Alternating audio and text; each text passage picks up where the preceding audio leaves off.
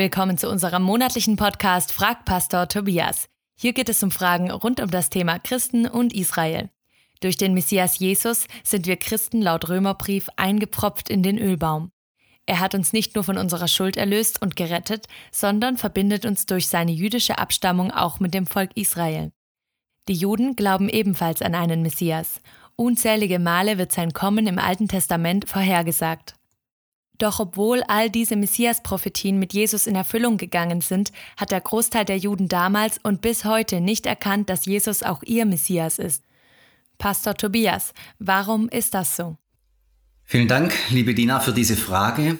Das ist eine gute und wichtige Frage, nachdem wir in der letzten Folge gesagt haben, dass der Messias Jesus uns mit den Juden verbindet. Nun stellt sich die Frage, warum finden denn die Juden selbst nicht zu Jesus als Messias? Das hat zunächst mal mit den Messias-Erwartungen der damaligen Zeit zu tun.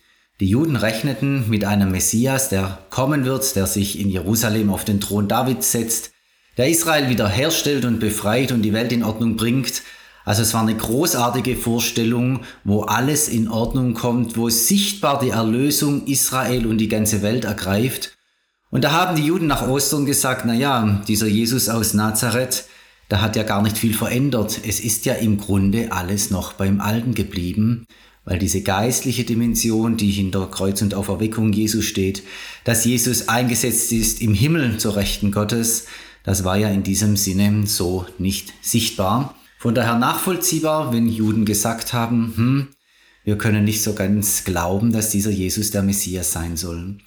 Die Diskussion gibt es ja schon im Neuen Testament und die gab es eigentlich immer, wenn ein Messias-Anwärter in der Geschichte auftrat.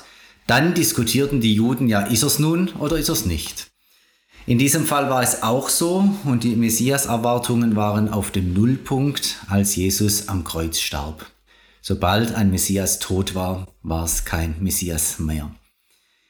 In diesem Fall aber wurde Jesus auferweckt am dritten Tag von Gott selbst und das hat eingeschlagen wie eine Bombe. Plötzlich war den Jüngern und den Jesus-Anhängern klar, ja, dieser Jesus ist tatsächlich der Messias gewesen. Er ist tatsächlich der König Israels. Gott hat sich in einzigartiger Weise zu diesem Messias gestellt und jetzt wissen wir, dass er es wirklich ist. Und daraus entstand dann das Evangelium, zu wissen, dass dieser Jesus für uns gestorben ist, für uns auferweckt worden ist aufgefahren ist in den Himmel und dort zur Rechten Gottes sitzt, intronisiert wurde als König Israels, aber nicht auf dem Thron Davids auf der Erde, sondern zur Rechten Gottes im Himmel. Nun ist es allerdings so, dass man dazu, um das zu begreifen, eine Offenbarung braucht, dass der Heilige Geist selbst das in den Herzen offenbaren muss, damit man das erkennen, sehen und glauben kann. Und diese Offenbarung, die haben nicht alle Juden, sogar die wenigsten. Die messianischen Juden haben sie. Die anderen sagen einfach, hm, doch Jesus hat sich nicht viel verändert. Wir glauben nicht, dass dieser Jesus der Messias ist.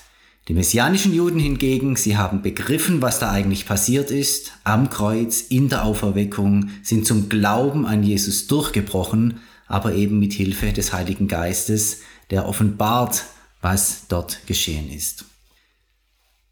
Der zweite Punkt ist, dass wir Christen den Messias so sehr verfremdet haben, dass Juden ihn gar nicht mehr erkennen können. Da gibt es eine schöne Geschichte im Alten Testament, die oft zur Illustration dessen herangezogen wird, nämlich im Alten Testament der Josef. Josef ist in Ägypten zu hohen Ehren gekommen, er war der Stellvertreter des Pharao, er war in hoher Herrschaftsposition und eines Tages, als in Israel eine Hungersnot ausbrach, kamen die Brüder und baten diesen Josef um Getreide, und sie konnten Josef nicht erkennen, weil er aussah, weil er wirkte, weil er sprach, weil er handelte wie ein Ägypter. So ähnlich ist es mit Jesus auch. Wir Christen haben Jesus verfremdet, wir haben ihn im griechischen Gewand, möchte ich mal sagen, dargestellt, wir haben Lehrsätze um ihn herum entwickelt, die für die Juden ganz, ganz fremd sind. Zum Beispiel die trinitarischen Lehrsätze aus dem vierten, dritten, vierten, fünften Jahrhundert sind für Juden gar nicht wirklich greifbar. Die Juden sagen ja, ihr habt ja drei Götter und nicht einen. Für uns ist es aber ein Grundgebot des Glaubens, dass es nur einen Gott gibt. Also ist euer Glaube ein anderer. Also ist, gehört dieser Jesus gar nicht zu uns. Das ist eine andere Religion, die hat mit uns nichts zu tun.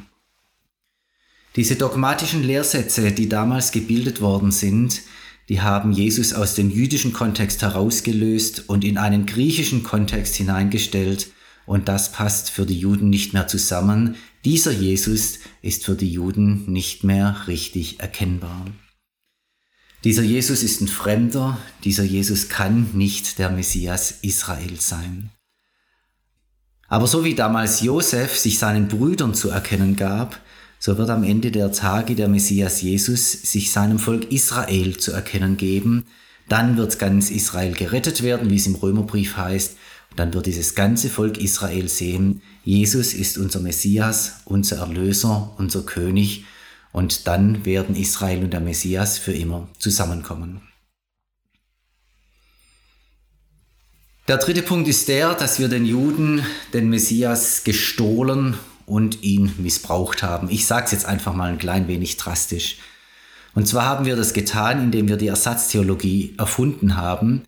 Die Ersatztheologie sagt, dass Gott mit Israel Schluss gemacht hat und stattdessen jetzt mit der Gemeinde Jesu weitermacht. Das ist für die Juden natürlich eine grauenvolle Lehre. Sie ist auch überhaupt nicht biblisch, aber sie war und ist weit verbreitet.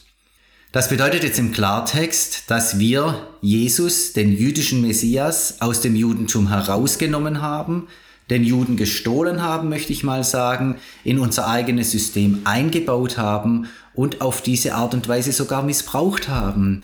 Denn der Jesus von damals, der in Israel gelebt und gewirkt hat, war durch und durch Jude. Er sah sich zu den verlorenen Schafen des Hauses Israels gesandt. Er sah sich als Messias Israels und dann auch der ganzen Welt. Er wäre nie auf den Gedanken gekommen, Israel sausen zu lassen, um sich nur noch in der Heidenwelt bekannt zu machen. Wir haben das gemacht. Wir haben Jesus aus dem Judentum herausgeholt und zum Gründer einer neuen Religion gemacht. Das war eigenmächtig, das war nicht in Jesu Sinn. Der vierte Punkt ist die Entstellung des Messias. Wir haben als Christen, leider muss ich auch das erwähnen, Jesus so sehr entstellt, dass er für Juden nicht mehr erkennbar ist, und zwar vor allem durch unsere Feindschaft. Man muss es immer wieder betonen und erklären, so traurig das auch ist, aber die Geschichte zwischen Juden und Christen ist eine sehr, sehr leidvolle und tragische. Christen haben Juden viel Leid angetan, wir haben die Juden enteignet, vertrieben, wir haben sie malträtiert, missbraucht und umgebracht und vieles davon und oftmals im Namen Jesu. Man muss sich jetzt klar machen, was das auf jüdischer Seite bedeutet. Die Juden haben erfahren, dass Christen für sie gefährliche Menschen sind, weil eben all diese schlimmen Dinge passiert sind. Und wenn diese Christen im Namen dieses Christus unterwegs sind, dann ist dieser Christus, dieser Jesus, dieser Messias erstens ein falscher Messias und zweitens eine ganz gefährliche Persönlichkeit. Also Juden sind auf der Hut, diesem Messias und den Christen nicht so nahe zu kommen, weil sie eben so viel Schreckliches erlebt haben. Ich meine, das ist nachvollziehbar, es macht mich aber auch zutiefst traurig. Stellt sich die Frage, was wäre denn jetzt heute zu tun, wenn die Lage so ist, wie sie nun mal ist? Ich denke, es wäre zunächst mal sehr, sehr wichtig, dass wir als Christen umkehren. Es geht dabei vielleicht nicht in erster Linie um ganz persönliche Schuld. Viele von uns werden nichts gegen Juden haben und auch nichts Schlimmes getan haben. Es geht aber darum, sich zur Schuld der Väter zu stellen, sie als Schuld zu bekennen und wir sollten auch unser tiefstes Bedauern Juden gegenüber zum Ausdruck bringen, dass die Geschichte von christlicher Seite so falsch, so schrecklich und so schuldhaft verlaufen ist. Wir sollten weiter die Ersatztheologie abbauen und die biblische Israel-Perspektive wiedergewinnen und hochhalten und proklamieren. Gott ist mit seinem Volk Israel noch immer im Bund. Das gilt, das bleibt, das bekennen wir und das gehört auch zu unserem christlichen Glauben mit hinzu. Dann sollten wir uns verstehen als eingepfropft in diesen edlen Ölbaum. Ich habe das in der letzten Folge schon erklärt dass diese Heils- und Bundesgeschichte, die Gott mit Israel schreibt, wie ein Ölbaum im Bild dargestellt wird, wo jetzt fremde Zweige mit eingepfropft werden, nämlich wir Gläubige aus den Nationen durch den Glauben an Jesus. Und wir sollten wahrnehmen, dass wir damit eine jüdische Identität bekommen, weil wir in diese jüdische Wurzel mit eingepfropft worden sind. Es geht weiter darum, Israel anzuerkennen als Volk, als Staat, als Nation, als Volk Gottes, als erwähltes Volk. All dies gehört hier mit hinein. Und wir sollten zuletzt lernen, das Neue Testament jüdisch zu lesen, vom Alten Testament her, vom Judentum her, so wie auch die Autoren des Neuen Testaments vom Alten Testament, vom Judentum her kamen, so sollten auch wir diese Perspektive wieder neu lernen. Wir sollten lernen, alles, unseren ganzen christlichen Glauben aus jüdischer Perspektive zu sehen, jüdisch zu formulieren und auch jüdisch über Jesus zu sprechen. Das geht. Das Neue Testament macht es uns vor.